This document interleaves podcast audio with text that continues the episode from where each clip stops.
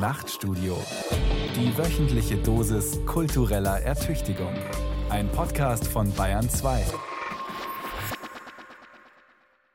Thomas Kretschmer hier vom Nachtstudio mit einer Frage. Wie viele Expertenmeinungen und Interviews zur Pandemie haben Sie heute schon gelesen oder gehört? Es werden einige gewesen sein, denn Virologinnen und Epidemiologen sind weiterhin gefragte Fachleute in diesen Zeiten. Zwei Eigenschaften sind zentral für ihre Rolle Unabhängigkeit und Sachkompetenz. Das gilt für jeden Experten und jede Expertin, ganz egal, ob er oder sie über Viren, Feinstaub oder archäologische Funde in Zentralamerika forschen. Im März 2019, also ein Jahr vor der Corona-Pandemie, haben wir im Nachtstudio in unserer Reihe Mehr Ideen wagen ein Gespräch aufgezeichnet über die Rolle von Experten in Öffentlichkeit und Politik. Da war Christian Drosten nur einem kleinen Fachpublikum bekannt, ganz im Gegensatz zu heute. Doch schon damals standen Fragen und Themen im Mittelpunkt, die heute genauso aktuell sind. Zum Beispiel, wie viel wissenschaftliche Komplexität dem Publikum zumutbar ist oder wie sich Expertentum und Populismus zueinander verhalten. Deswegen wollen wir diese Sendung heute wiederholen, die auch erklärt, warum Dachdecker eine entscheidende Rolle hatten, den heutigen Experten zu definieren. Mehr Ideen wagen. Die Nachtstudio-Diskussion.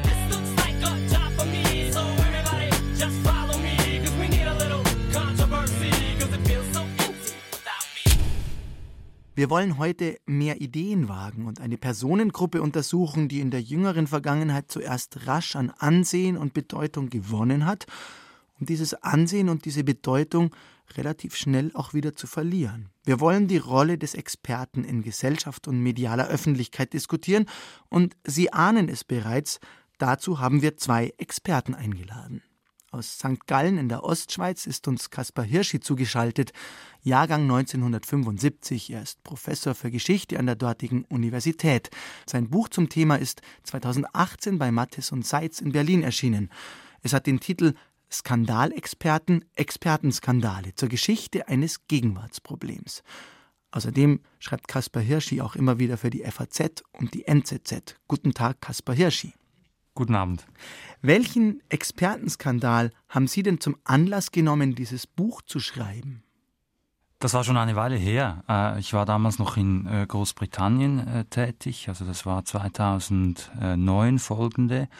Und äh, das war ein großer Expertenskandal damals in der britischen Öffentlichkeit.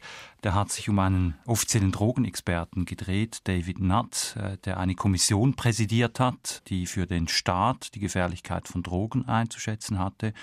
Und der musste seinen Posten räumen, weil er es gewagt hatte, die offizielle Drogenpolitik der damaligen Labour-Regierung zu kritisieren. Und das war für mich eigentlich der Anlass, mich äh, wirklich tiefer in dieses Thema hineinzuknien. In Berlin begrüße ich den Literaturwissenschaftler Remigius Bunia, Jahrgang 1977. Remigius Bunia ist Unternehmer und freier Autor. Er hat literaturwissenschaftliche Fragestellungen untersucht, zum Beispiel das Verhältnis des Romantikers Novalis zur Rationalität. Und er hat in der FAZ veröffentlicht und im Merkur, der Zitat Deutschen Zeitschrift für europäisches Denken. Einer seiner Essays dort hatte den Titel Das rationale Orakel, der Experte als Handwerker und Augur. Herzlich willkommen, Remigius Bunia. Vielen Dank. Gab es zur Zeit von Novalis, also Anfang des 19. Jahrhunderts, auch schon Experten in Deutschland? Experten hat es in der Menschheitsgeschichte immer gegeben. Menschen, die mehr wussten als andere oder die wegen ihrer Erfahrung, ihrer Kenntnisse gefragt wurden, um Rat gebeten wurden. Ähm, insofern auch Anfang des 19. Jahrhunderts gab es Experten, ohne dass ich sagen würde, dass das ein besonderer Zeitpunkt war, an dem Experten eine herausragende Stellung hatten. Was aber vielleicht ein bisschen anders ist, ist, dass äh, im 18. Jahrhundert die moderne Wissenschaft ganz ähm, ungewohnte Erfolge gefeiert hat und sich das im 19. Jahrhundert dramatisch fortsetzte. Also die Wissenschaft anfing, eine ganz andere Rolle zu spielen, als sie es bis dahin getan hatte. Die Wechselwirkung zwischen der Wissenschaft und dem Expertentum wird sicher noch eine Rolle spielen in unserer Diskussion. Ich würde jetzt am Anfang einfach noch mal gerne versuchen, die Frage einzukreisen, wer sind die handelnden Personen, was macht einen Experten aus? Kaspar Hirsch, Sie definieren das über die Tätigkeiten eines Experten. Welche Tätigkeiten sind es genau, die einen Experten definieren? Ich schlage vor, den Begriff mit drei Tätigkeiten zu verbinden.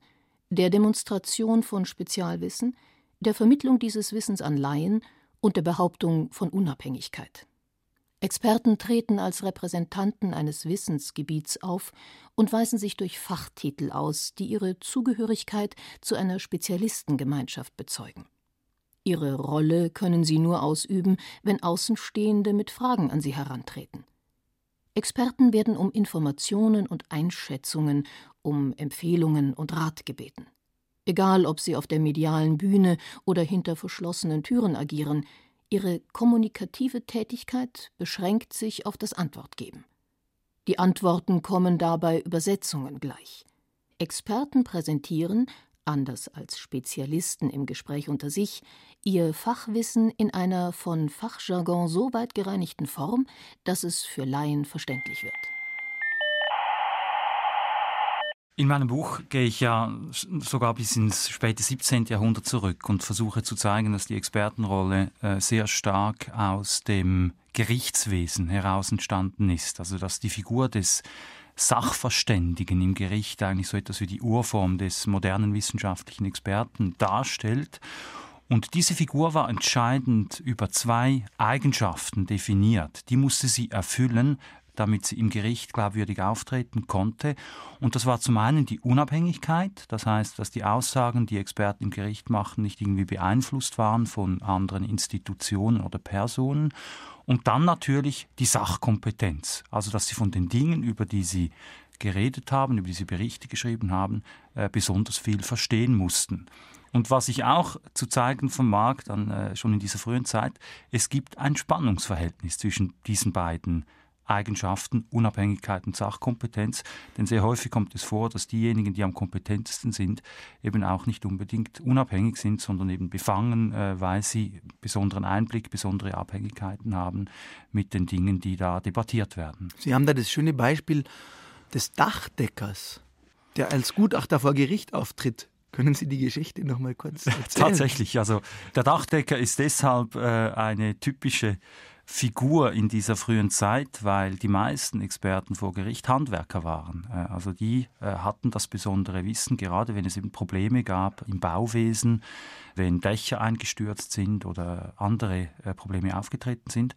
Und bei den Dachdeckern war es natürlich so, die waren in einer Zunft organisiert und sehr häufig, wenn dann Dachdecker angeklagt waren, wenn es irgendwie zu einem Schaden kam oder Personen verletzt wurden, dann mussten andere Dachdecker dann aussagen, ob die Bauweise korrekt war oder nicht. Und die waren natürlich dann sofort unter Verdacht, dass sie ihre Zunftgenossen, mit denen sie sonst äh, sehr oft zu tun hatten, auch Wirtschaftsinteressen verbanden, dass sie diese beschützen würden. Und dieses Problem musste man dann irgendwie lösen. Und die Lösung bestand dann im 18. Jahrhundert darin, dass man immer mehr Akademiker, das heißt wissenschaftlich äh, gebildete Spezialisten für die jeweiligen Bereiche ins Gericht geholt hat als Experten und auch in der Politik dann als Experten eingesetzt hat. Remigius Bunia, Sie gehen ja in Ihrem Text, der den schönen Titel eben hat, mit den Handwerkern und Auguren zurück bis in die Antike und haben da diesen prägnanten Satz, aus den Auguren ist der Sachverständigenrat geworden. Auguren, das waren die Seherinnen und Seher in der römischen und griechischen Antike. Wie ist da für Sie die Verbindung zu den Expertinnen und Experten heutzutage? Zunächst einmal gibt es tatsächlich eine ganz zentrale Funktion des Experten, die Kaspar Hirsche jetzt auch schon angedeutet hat. Das zentral ist, dass die Experten nicht entscheiden. Wir haben die Trennung zwischen denjenigen, die die Entscheidung treffen müssen mit immensen Konsequenzen für die Menschen, die davon betroffen sind und diejenigen, die aufgrund von Sachkenntnis oder aufgrund anderer Fähigkeiten gefragt werden. Und diese Trennung zwischen Entscheidung und Sachkunde ist ganz zentral. Und eine der Herausforderungen, die immer schon sich an Experten und Politiker gestellt hat, ist, diese beiden Sachen miteinander zu vermischen. Der Politiker muss auch Sachkunde unter Beweis stellen und in irgendeiner Form entscheidet sich auch der Experte für diese oder jene Position und trägt damit die Entscheidung der Politiker mit. Und ich glaube, in diesem Spannungsfeld bewegt sich jede Form von Sachkunde oder von Rat seit 2000 Jahren. Was ich in dem Aufsatz skizziert habe, geht noch in eine etwas andere Richtung, nämlich dass Experten häufig zwei Funktionen haben. Einerseits eben aufgrund der schon beschriebenen Sachkunde Informationen zu geben, die die Entscheidungsträger informiert, aber auf der anderen Seite auch ein bisschen Unsicherheit zu nehmen. Und gerade Sachverständigenräte haben eben nicht die Funktion der typischen Gutachter vor Gericht, die helfen, eine knifflige Frage zu entscheiden, sondern ganz im Gegenteil, sie müssen Prognosen gleich für die gesamte Zukunft geben. Und ich glaube, dass an dieser Stelle das Expertentum eine ganz besondere Funktion hat, die ich in dem Text mit der Weissager, der Kaffeesatzleser, wie wir heute sagen würden, verglichen habe und die etwas weniger mit Sachkunde zu tun hat, als mit dem Versprechen, dass es Menschen gibt, die ein klein bisschen helfen können, die Zukunft zu kontrollieren. Heute führen im engeren Sinne mantische Praktiken in westlichen Gesellschaften nur noch ein Nischendasein. Auch wer Horoskope liest, nimmt sie oft nicht ernst. Die Wissenschaft hat sie beerbt. Sie verspricht die Vorhersage der Zukunft. Sie beurteilt Handlungsoptionen, sie erteilt sogar Weisungen. Aus den Auguren ist der Sachverständigenrat hervorgegangen. Dies ist keineswegs eine Gleichsetzung von Wissenschaftler und Weissager. Die wissenschaftliche Prognose ist natürlich ungleich verlässlicher als diejenige, die sich auf Vogelschau oder Sternschnuppen stützt. Die heutigen Propheten beschwören keineswegs nur falsche Schreckensszenarien herauf. Der Unterschied zwischen Mantik und Wissenschaft liegt allerdings kaum im Umgang mit der falschen Voraussage. Vielmehr gibt es bemerkenswerte Ähnlichkeiten. Mantische Verfahren schützen sich, indem die jeweiligen Weissagungen opak sind. Die hermeneutische Analyse liefert ein Ergebnis, etwas anderes passiert, es stellt sich heraus, dass man die Worte hätte besser deuten müssen. In der Antike lag das Problem mantischer Unzuverlässigkeit in der Hermeneutik der Orakelsprüche. Die Wissenschaft, vor allem dort, wo sie mathematisch oder logisch formuliert, kann dagegen kaum in diesem Sinne opak sein denn das widerspräche dem Ethos der wissenschaftlichen Öffentlichkeit. Der Zweifel ist der Wissenschaft wichtig, sie fordert sogar Gegenmeinungen. So liefert die Wissenschaft eine Vielzahl von Positionen, die in der Regel so vielfältig sind, dass am Ende mindestens eine Position Recht behält. Funktional entspricht dies der opaken Weissagung. Kaspar Hirschi, ich würde Sie gerne fragen, Seit wann nimmt diese Rolle so stark zu, dass Experten auch Prognosen und Zukunftsvorhersagen treffen sollen? Ich glaube tatsächlich, dass Remigius Bunja hier recht hat, dass das äh, seit langem eine Erwartung ist, äh, die wir an äh, Experten herantreten, dass sie aber in jüngerer Zeit äh, besonders stark geworden ist. Und ich glaube, das hat äh, entscheidend damit zu tun, dass ein Typus von Experten, nämlich die Ökonomen, in der Politik an Bedeutung enorm gewonnen haben. Und da sind wir wirklich mitten im Problem drin, denn wenn wir eben die beiden zentralen Eigenschaften, die Experten zugeschrieben werden, anschauen, Sachkompetenz und Unabhängigkeit, so haben wir bei Prognosen einen direkten Widerspruch, denn hier gibt es eigentlich keine Sachkompetenz, die Zuverlässigkeit haben kann. Ob Expertinnen oder nicht, wir Menschen sind eine zukunftsblinde Spezies und das heißt, jedes Mal, wenn Experten dann eben in, in der Überzeugung der, der Gewissheit auftreten und Prognosen stellen, dann versprechen sie eigentlich zu viel. Und wie das sich auf die Politik auswirken kann, wenn solche falschen Versprechungen dann tatsächlich nicht eingelöst werden, auch durch unglückliche Zufälle, das sieht man beim Brexit. Also da hat das Remain-Lager eigentlich darauf vertraut, dass man mit ökonomischen Experten, äh, die verkündigen, was für Folgen ein Austritt aus der EU haben würde oder schon eine, nur eine Abstimmung haben würde, die haben darauf vertraut, dass das dann die Bevölkerung überzeugen würde hat es nicht getan und zum Schluss äh, waren die Prognosen auch falsch. Und das war natürlich ein doppelter Schaden dann für das Remain-Lager und für die Experten ebenfalls. Vielleicht äh, ist allerdings der Fehler schon gewesen und den Fehler kann man mit einigem Recht Karl Marx in die Schuhe schieben, überhaupt die Wirtschaft so sehr in den Mittelpunkt unserer westlichen Existenz zu stellen, dass die Wirtschaft äh, der mhm. Bereich ist, in dem ganz zentral darüber entschieden wird, ob Menschen glücklich oder unglücklich sind, ob die Politik zukunftsfest agiert oder nicht zukunftsfest agiert, ist etwas, was erst im Laufe der letzten 150 Jahre entstanden ist und alle anderen Politikbereiche völlig überflügelt hat. Und darin ist auf jeden Fall ein sehr, sehr großes Problem. Völlig einverstanden. Das sieht man auch wieder an der ganzen Brexit-Debatte, oder? Dass eigentlich das Remain-Lager hat genau das gemacht, was Sie beschreiben, nämlich äh, die ganze politische Entscheidung auf ökonomische Fragen reduziert mit Prognosen, äh, die eben einen großen Schaden angekündigt haben, falls man sich gegen die EU entscheiden würde. Und das andere Lager hat eine völlig andere Debatte geführt, äh, nämlich nicht eine, die die Wirtschaft in den Mittelpunkt stellte, sondern Fragen wie Souveränität, äh, wie Selbstbestimmung, Demokratie, aber auch Immigration. Und das waren eigentlich völlig andere Themen. Und so hat man dann konsequent aneinander vorbeigeredet und die Experten standen am Schluss wirklich im Schilf. Und außerdem ist hinzugekommen, dass alle Fragestellungen Fragestellungen unseres täglichen Lebens in einem ökonomischen Kontext gesehen werden. Wenn wir die Entscheidung für oder gegen ein Studium treffen, müssen wir überlegen, ob sich das ökonomisch auszahlt. Jede kleinste Entscheidung, die wir im Alltag treffen, müssen wir unter ökonomischen Gesichtspunkten betrachten. Und das ist etwas, was Menschen als Zumutung empfinden, weswegen mhm. aber gerade Wirtschaftsexperten zu denjenigen geworden sind, die ganz zentral darüber informieren, ob wir zukunftsfeste Entscheidungen treffen oder nicht. Sie hören das Nachtstudio auf Bayern 2 heute mit einer Diskussion über die Rolle von Expertinnen und Experten in der medialen Öffentlichkeit in der Gesellschaft mit Remigius Bunia aus Berlin und Kaspar Hirschi in St. Gallen. Wir hatten es gerade von den Wirtschaftsexperten. Ich würde gerne noch auf einen anderen Expertenstamm kommen, der sehr oft zu hören ist in unserer Gesellschaft, nämlich die Klimaforscher. Wenn ich das richtig verstehe, Einerseits sagen Sie, Kaspar Hirschied, eigentlich können die keine Zukunftsvoraussagen treffen. Andererseits beruht ein großer Teil der Klimafolgenforschung auf Prognosen, auf Vorhersagen, wie der Mensch mutmaßlich durch sein Verhalten jetzt das Klima verändert. Klimapolitik kann man ohne diese Prognosen und Vorhersagen doch eigentlich gar nicht machen, oder doch?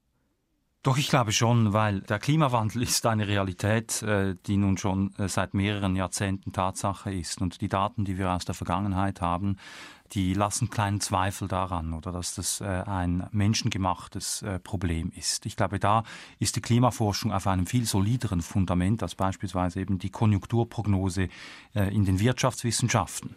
Es ist äußerst schwierig, oder der, der Öffentlichkeit klarzumachen, welche Form von Prognosen einigermaßen zuverlässig sind und welche nicht. Äh, man kann da auch nicht einfach nur sagen, Prognosen, die den Menschen betreffen, sind systematisch unzuverlässig und Prognosen, die die Natur betreffen, sind eher zuverlässig. So ist es auch nicht. Eben bei Erdbeben äh, ist das Gegenteil der Fall. Da kann man überhaupt keine Prognosen machen, wann ein großes Ereignis eintritt oder nicht. In der Klimaforschung, glaube ich, ist es schon so. Also das äh, kann man aus den wissenschaftlichen Arbeiten zum Thema sehr gut herauslesen, äh, dass die Daten derart stark sind, dass die Modelle eben äh, ziemlich zuverlässig sind. Allerdings, was man auch nicht prognostizieren kann, ist, wie groß nun die Schäden in einzelnen Gebieten für bestimmte Bevölkerung ausfallen werden. Also letztlich ist auch die Frage, wie man auf den Klimawandel reagiert, keine wissenschaftlich, sondern eine eminent politische. Und ich glaube, da sollte auch die Politik tatsächlich die Verantwortung übernehmen und sie nicht dann auf Wissenschaftler und ihre Modelle abwälzen. Aber hier haben wir auch einen ganz massiven Unterschied, und da stimme ich Kaspar Hirschi voll und ganz zu, zwischen den verschiedenen Wissenschaftszweigen. Wir haben eben seit dem 17. Jahrhundert und mit einer massiven Verbesserung im 19. und 20. Jahrhundert in der Physik und in der Chemie Wissenschaften, die nicht nur Modelle, sondern sehr, sehr exakte Voraussagen treffen und die Form der Validierung, also der Überprüfung ihrer Ergebnisse entwickelt haben, die denen der anderen Wissenschaften weit voraus sind. Und leider lernen wir das in der Schule nicht. Eigentlich müssen wir in der Schule lernen, wie physikalische chemische und andere naturwissenschaftliche hm. Erkenntnis gewonnen wird, um zu sehen, dass es in den Expertenmeinungen qualitative Unterschiede gibt. Und natürlich sind die Wirtschaftswissenschaften, die immer davon geträumt haben, ein bisschen wie die Physik zu sein, weit davon entfernt, hier genaue Prognosen geben zu können. Aber in dem Bereich, der die Klimaforschung betrifft, der chemische und physikalische Zusammenhänge betrifft, wissen wir Menschen doch sehr genau inzwischen, wie die Welt funktioniert, wie die Natur funktioniert. Und wir sollten auch lernen, diesem Wissen auf eine andere Art und Weise zu vertrauen als anderen Expertenmeinungen. Da würde ich gerne nochmal einhaken. Können Sie das erklären, dass einerseits die Wirtschaft Wirtschaftswissenschaften, die ja eigentlich nur auf theoretischen Modellen beruht, die, Klammer auf, vor allem sehr gegenwartsbezogen sind, wenn man an das Modell der Preisbildung denkt. Da kommt weder Vergangenheit noch Zukunft vor, das findet nur zum jetzigen Zeitpunkt statt, Klammer zu. Denen wird viel mehr Glauben geschenkt in der Öffentlichkeit, also die Lebensversicherung wird steigen, der Aktienkurs wird steigen oder fallen. Und im Gegensatz dazu sind die Naturwissenschaften, die viel evidenter sind und tatsächlich auf einer breiten Basis von Erkenntnissen Aussagen über die Zukunft treffen, denen wird viel weniger Gehör geschenkt. Menschen sind leider soziale Wesen. Zum Glück natürlich auch soziale Wesen, aber in dieser Hinsicht leider soziale Wesen. Denn das, was wirtschaftliche Zusammenhänge erheblich beeinflusst, ist die Entscheidung des einzelnen Individuums. Und seit vielen Jahrzehnten versucht die Wirtschaftspsychologie immer wieder einzugrenzen, wie Menschen ihre Entscheidung treffen. Es gibt Experimente dazu. Ähm, es gibt ganz, ganz viele Täuschungen, denen Menschen zwangsläufig unterliegen. Das versucht man herauszufinden, aber man hat immer in wirtschaftlichen Entscheidungen den sozialen Faktor. Und für die menschliche Psyche gibt es kein mathematisches Modell, das im entferntesten in der Lage ist, vorherzusagen, sagen, wie Menschen reagieren. Menschen sind in wirtschaftlichen Situationen nicht rational und ein Großteil der Theorie unterstellt diese Rationalität. Gut, seit den 70er Jahren gibt es Zweifel an dieser Rationalität, aber an dieser Stelle versagen einfach die jeweiligen Modelle. Dennoch, Ihre Frage war ja, warum interessiert Menschen mehr, wie die Aktienkurse sich entwickeln und wie die wirtschaftliche Zukunft ist? Ich glaube, eine Antwort ist, dass wir wissen, dass wirtschaftliche Fragestellungen uns wesentlich direkter betreffen. Und seit 150 Jahren wird uns von der Politik auch immer wieder eingebläut, dass die Wirtschaft entscheidend für politische Zusammenhänge ist. Und zum anderen interessieren sich Menschen eben mehr für soziale Sachverhalte, mehr für das, was andere Menschen tun. Und auf die Art bleibt Wirtschaft immer spannender für den Großteil der Menschen als eine physikalische Gleichung oder als ein chemisches Experiment. Kaspar Hirschi, möchten Sie das ergänzen, was Remigius Bunia gerade gesagt hat? Ja, sehr gerne. Zwei Punkte dazu. Also etwas vom Faszinierendsten, äh, wenn es um Wirtschaftsprognosen geht, finde ich auch, dass wir als Menschen zwar unglaublich neugierig sind und auch eben ein Sicherheitsbedürfnis haben, diese Prognosen ernst zu nehmen.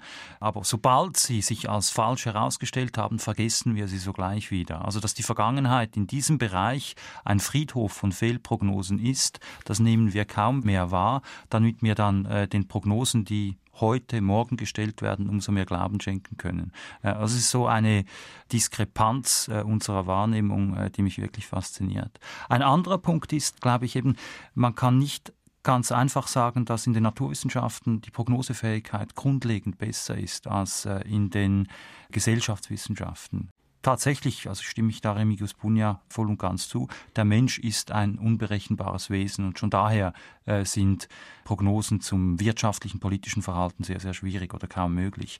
Aber es gibt in den Naturwissenschaften ganz ähnliche Dinge, und eben die, ein, einen Aspekt, den ich in meinem Buch untersuche, das sind die Erdbebenwissenschaften.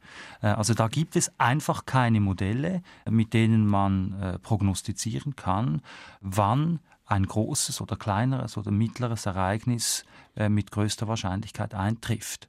Und hier ist es dann enorm schwierig auch, dass man der Bevölkerung in erdbebengefährdeten Gebieten tatsächlich das wissenschaftliche Unwissen in diesem Bereich mitteilen kann und dass die Bevölkerung das akzeptiert, dass hier die Spezialisten, die Experten schlichtweg prognoseunfähig sind. Aber das, was die Experten in den Naturwissenschaften, speziell in der Physik formulieren, ist, dass es Zufall gibt.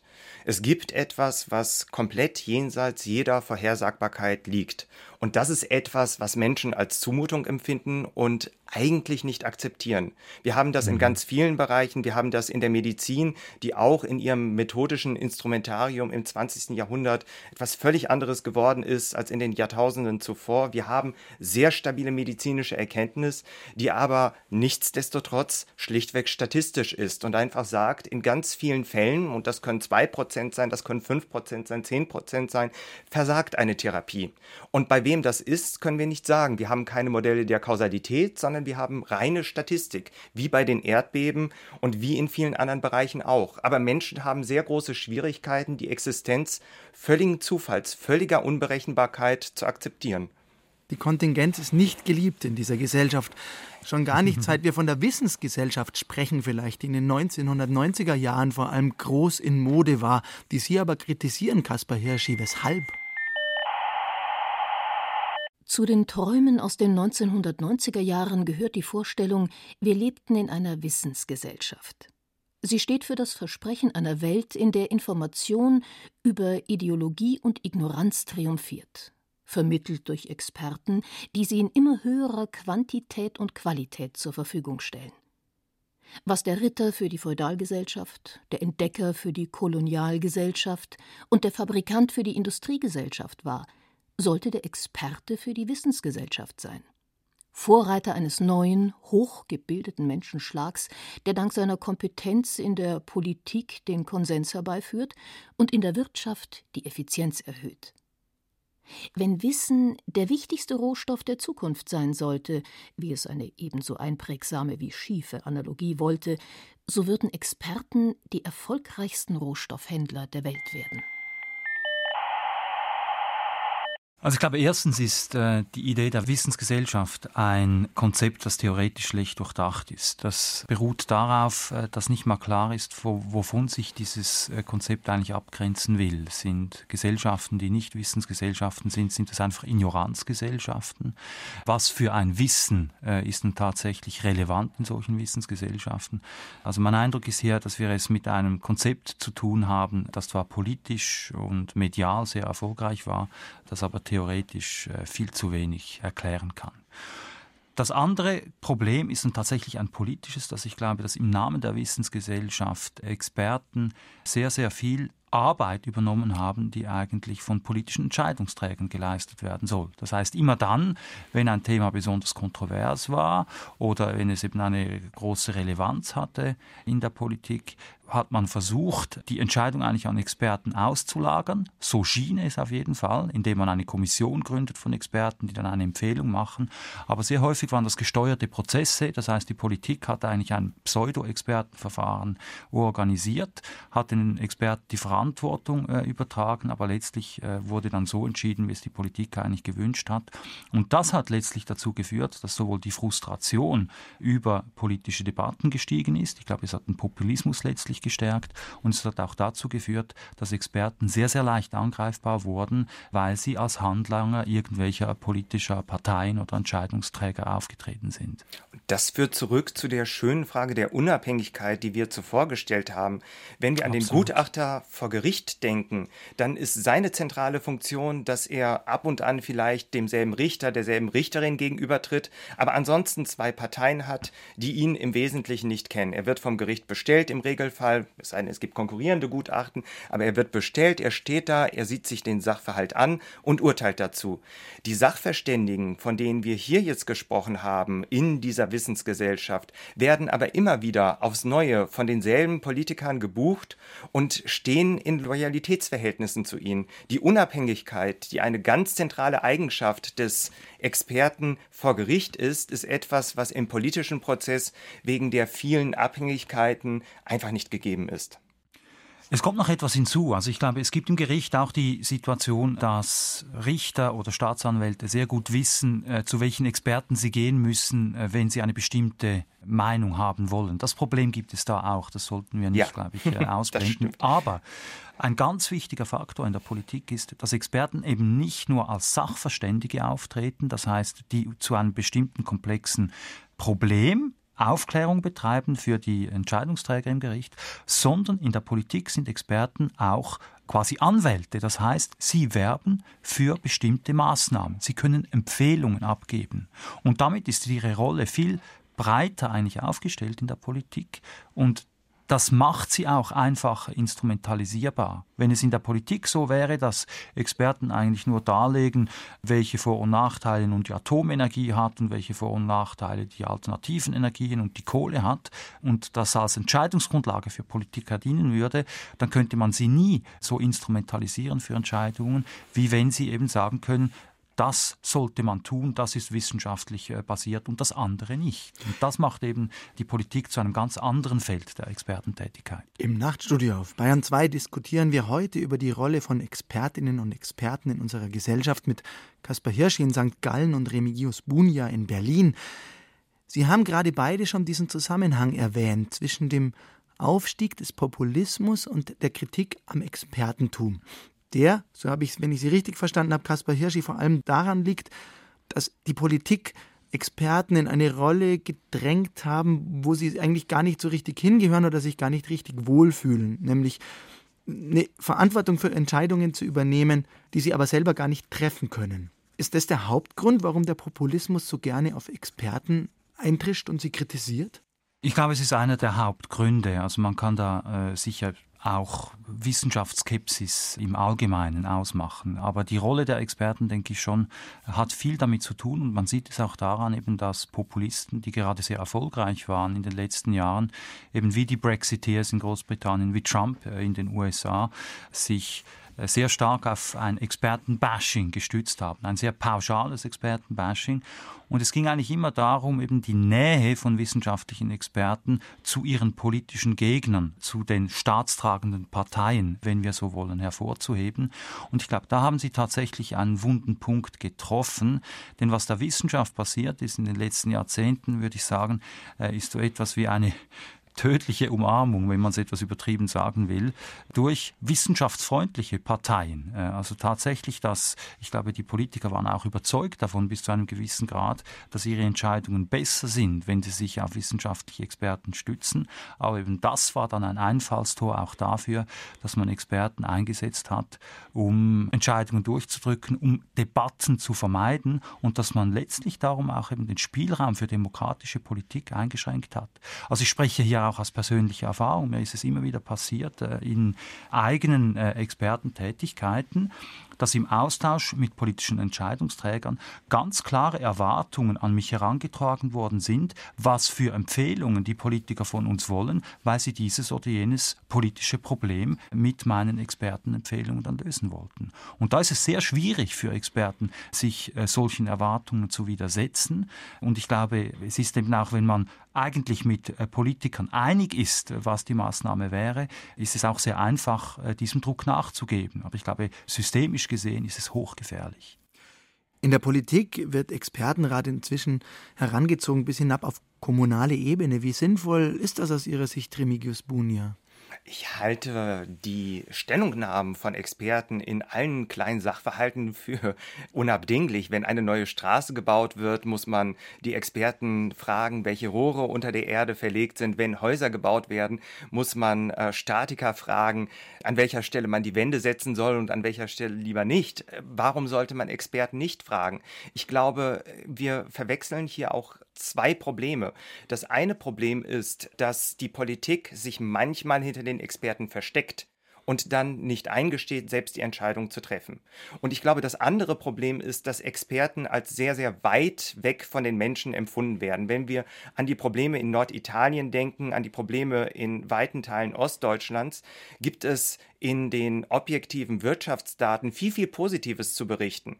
Aber die Experten fangen nicht die Zukunftsängste der Menschen ein und fangen auch nicht ein, dass die Krise als eine Bedrohung der aktuellen Lebensverhältnisse und der Zukunft der nachfolgenden Generation gesehen wird.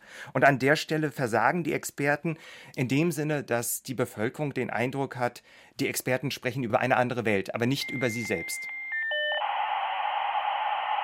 Das Bedürfnis nach Experten ist gegenwärtig so groß, weil das New Private Management die private Zukunftsunsicherheit jedes Individuums in nie gekanntem Maße schürt und das Versprechen einer glücklichen Zukunft für alle am Horizont nicht mehr leuchtet.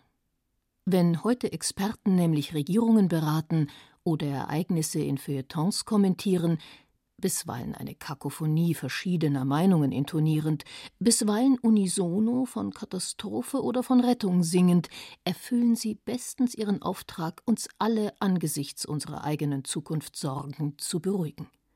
Ist es nicht schön, dass jede Woche eine neue Analyse dazu erscheint, auf welche Weise genau Europa auseinanderbricht?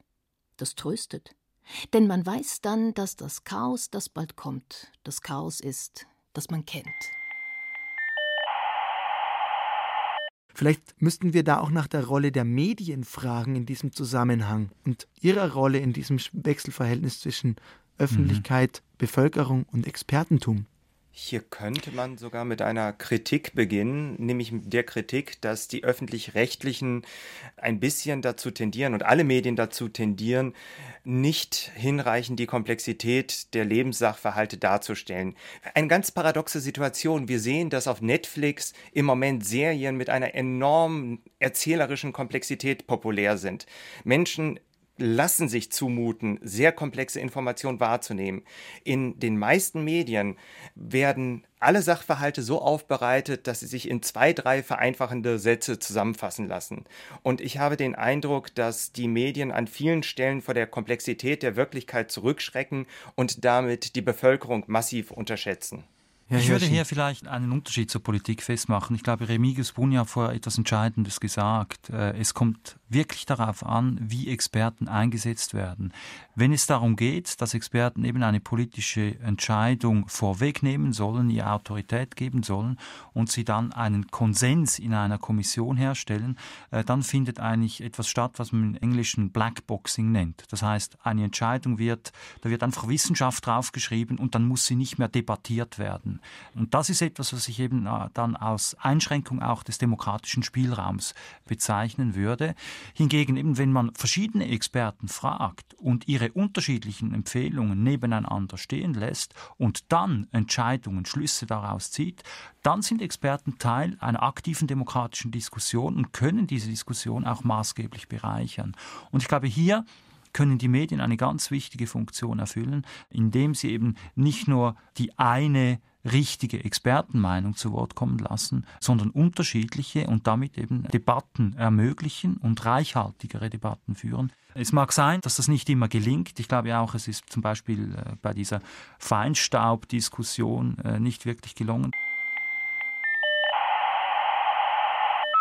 Nochmal nachdenken, ob diese Werte wirklich das Beste sind. Die Art und Weise der Messung muss überprüft werden und am Ende vor allem die Konsequenz. Denn wenn solche Werte sinnlos sind, dann sind auch Fahrverbote ein Quatsch. Ich finde die Initiative der 107 deutschen Lungenärzte einen wichtigen und überfälligen Schritt mitzuhelfen, Sachlichkeit und Fakten in diese Debatte zu bringen.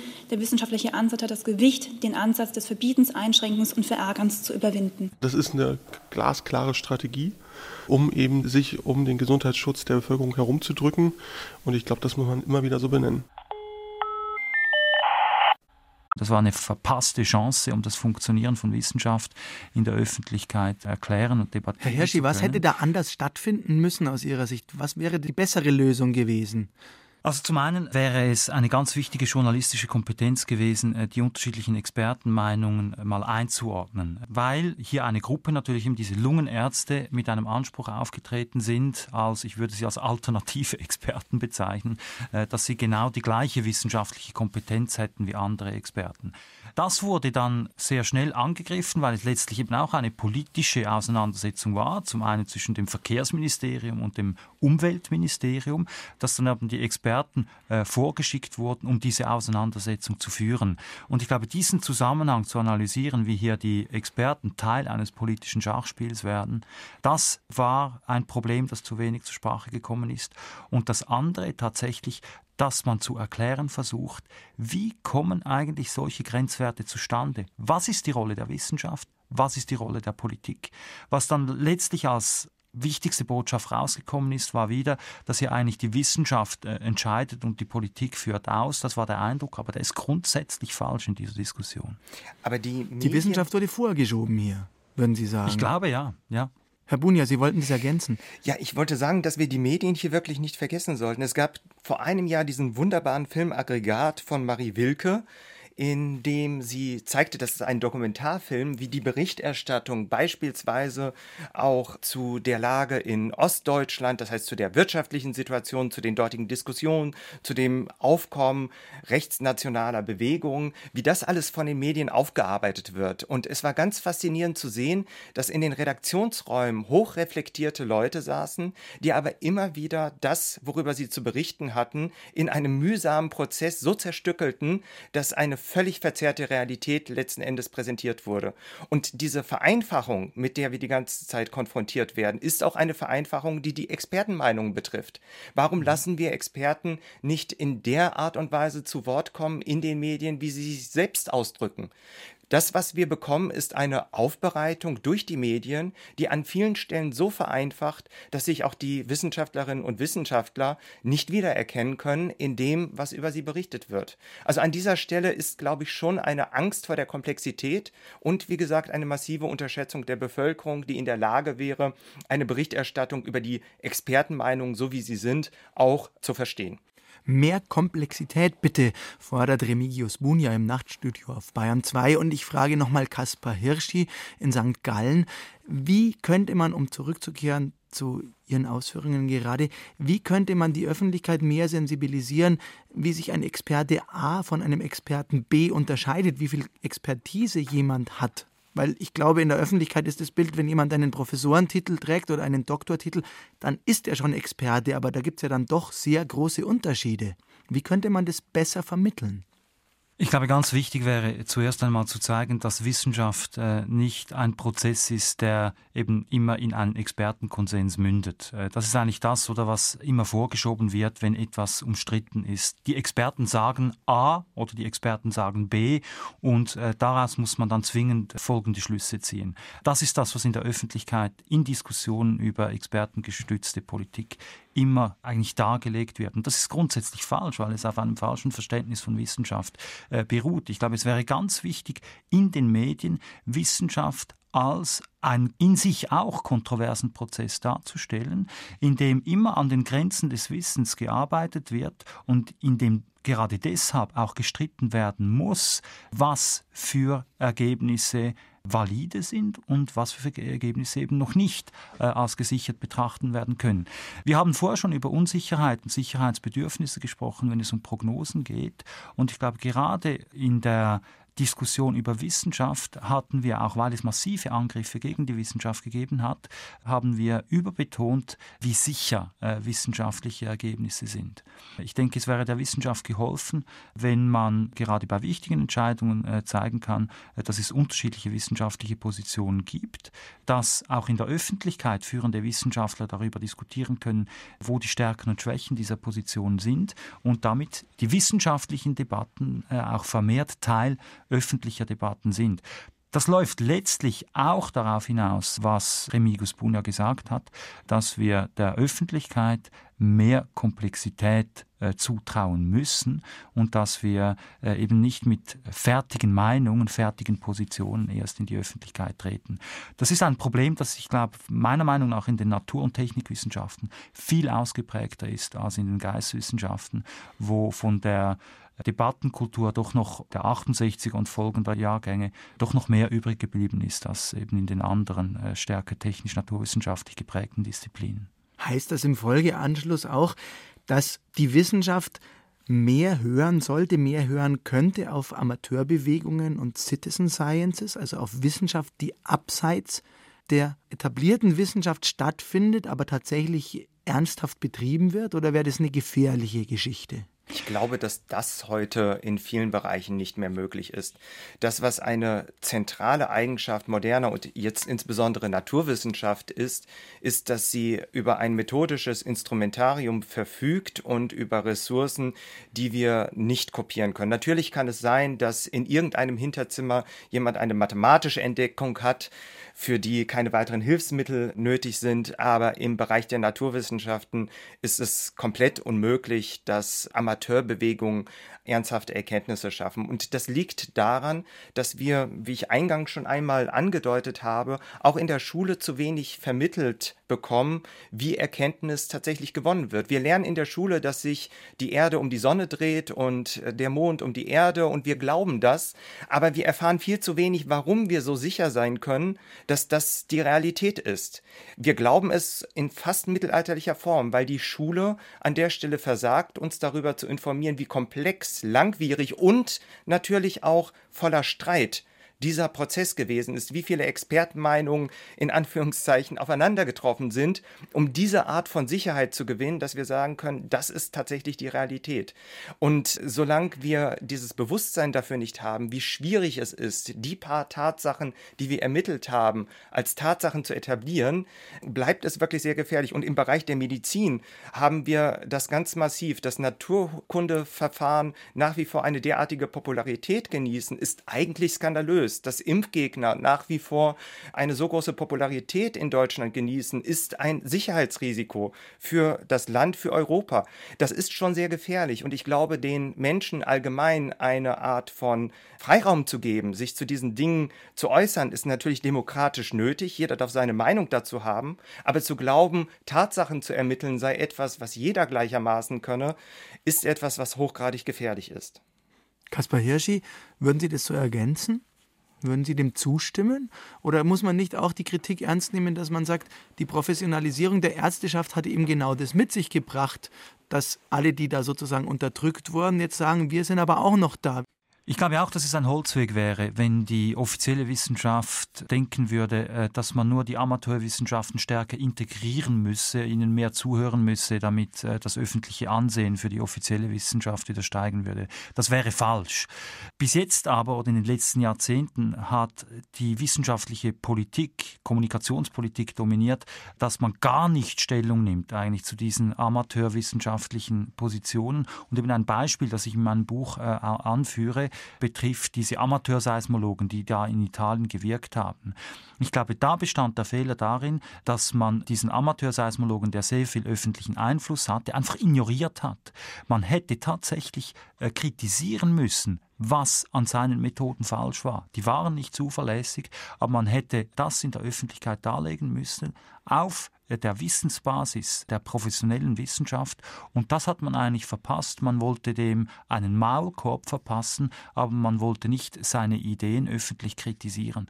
Und ich glaube, das müsste die Wissenschaft mehr tun, gerade eben wenn alternative Experten auftreten, wie die Lungenärzte und so weiter, nicht einfach denen zu unterstellen, ihr habt keine Peer-Review-Artikel oder ihr habt nicht den Anspruch, ihr dürft nicht mal den Anspruch äußern, als Experten aufzutreten, sondern man müsste zeigen der Öffentlichkeit, warum ihre Ideen, ihre Positionen nicht tragfähig sind. Und das ist eigentlich Aufklärung im besten Sinne.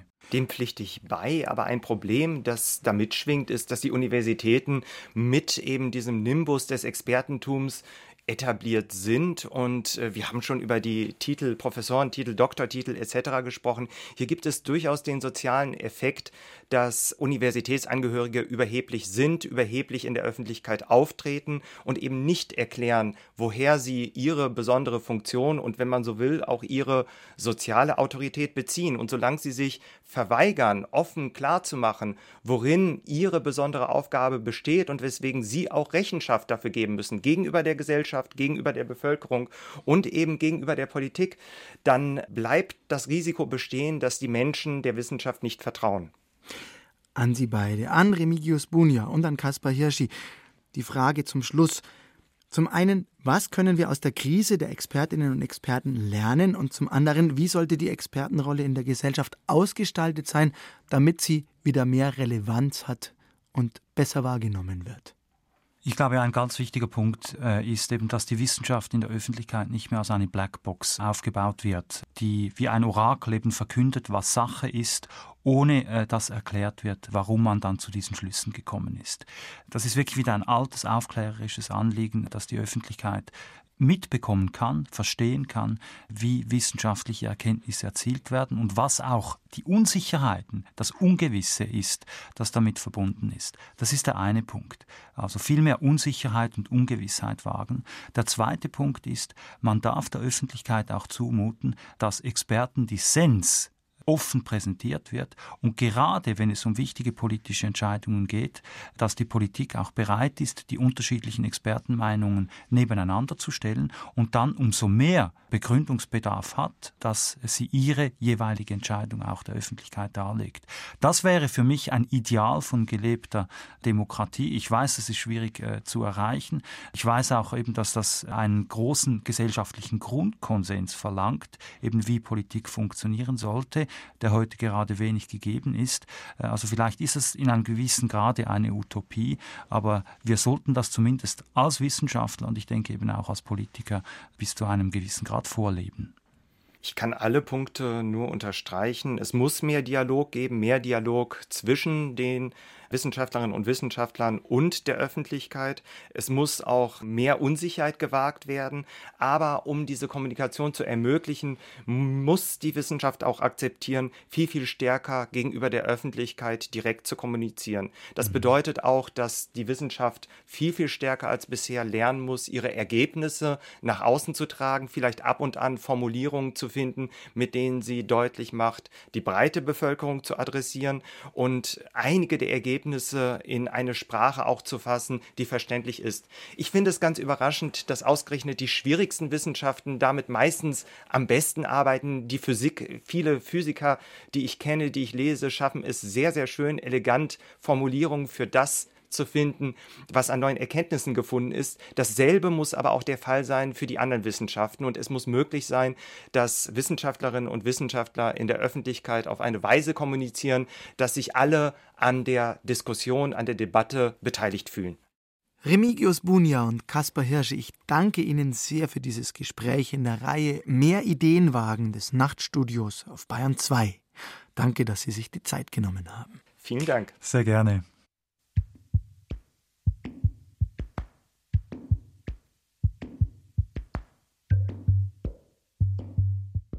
Keine Angst vor Komplexität bei der Vermittlung von wissenschaftlichen Erkenntnissen. Das nehmen wir doch gerne auf. Wer den Erfolg des Coronavirus-Update mit Sandra Ziesek und Christian Trosten sieht, der weiß, das kann tatsächlich ein Erfolgsrezept sein. Das war's im Nachtstudio mit der Reihe Mehr Ideenwagen für heute. Das Buch unseres Gesprächspartners Kaspar Hirschi mit dem Titel Skandalexperten, Expertenskandale ist bei Mattes und Seitz erschienen und kostet 28 Euro. Remigius Bunias Essay Das rationale Orakel, der Experte als Handwerk und Augur, ist in der Volltextsuche von online-merkur.de schnell gefunden und für 2 Euro erhältlich.